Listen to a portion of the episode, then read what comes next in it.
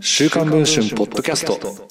今話題の文春スクープを5分で解説電子版デスクの村井源がお届けします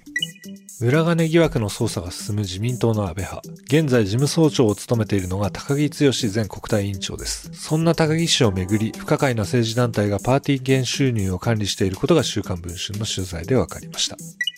この団体の名称は次世代政治研究会。直近の2022年分の収支報告書によれば、同年12月に東京プリンスホテルで高木剛政治セミナーを開催。約1400万円の収入を得ています。確認できた09年以降の報告書から判明したのは、ほぼ毎年1000万円超の大規模パーティーを開催し、年に500万円から1500万円を高木氏が代表を務める自由民主党福井県第二選挙区支部に寄付しているという事実です。加えて、事務担当者は長年にわたり高木氏の政策秘書を務める小泉あずさ氏。連絡先には議員会館の高木事務所の電話番号が記されていました。自民党の関係者によると、議員会館内ではエプロンにスリーパー履きという名物秘書、高木事務所のお金の管理は彼女が担当しているといいます。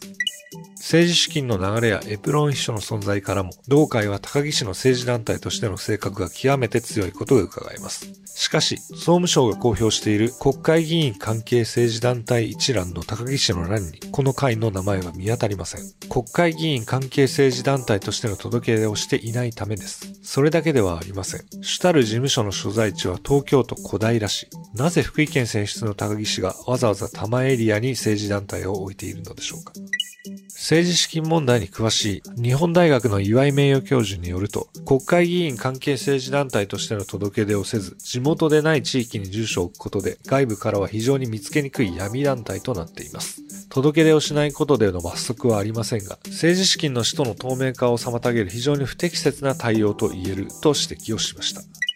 実態を確かめるべく、所在地である東京都小平市の住所に向かいました。たどり着いたのは住宅街の一角に佇む一軒家。表札には会計責任者 K 氏の名字が記されています。その K 氏に尋ねると、政治団体のことはよくわかりません。高木氏は大学の後輩で通貨の中だった。5年ほど前に突然書類が届いたので、高木お前なんだこれと言ったら、ちょっと名前を借りましたと語った。名義を貸しただけだと主張する K 氏。しかし、収支報告書の最終ページの宣誓書には、会計責任者として K 氏の署名と押印が確認できます。そのことを問うと、ハンコは渡していないけど、向こうで勝手にハンコを押したんでしょう。毎年この時期に書類が届くんですけどど、いつも封を開かず事務所に送っちゃう。高木と電話でやり取りすると凶暴みたいになるから、会計処理はあえて何も聞いていない、などと語りました。同会が代表として届け出している都内在住の Y 氏についても、死んだ女房が高木といとこ同士で、高木が議員になった頃、地元が福井県の敦賀だから、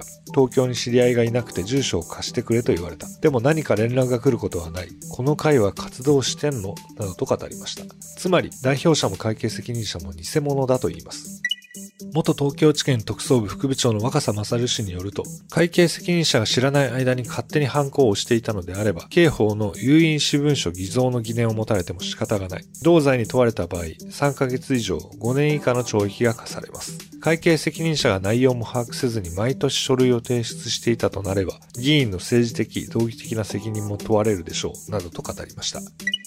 高木氏に事実関係を尋ねましたが回答はありませんでした。この記事の続きは週刊文春電子版で詳しく報じています。詳しい内容を知りたい方は電子版の方で購読していただければと思います。それでは本日のポッドキャスト、この辺りで終わります。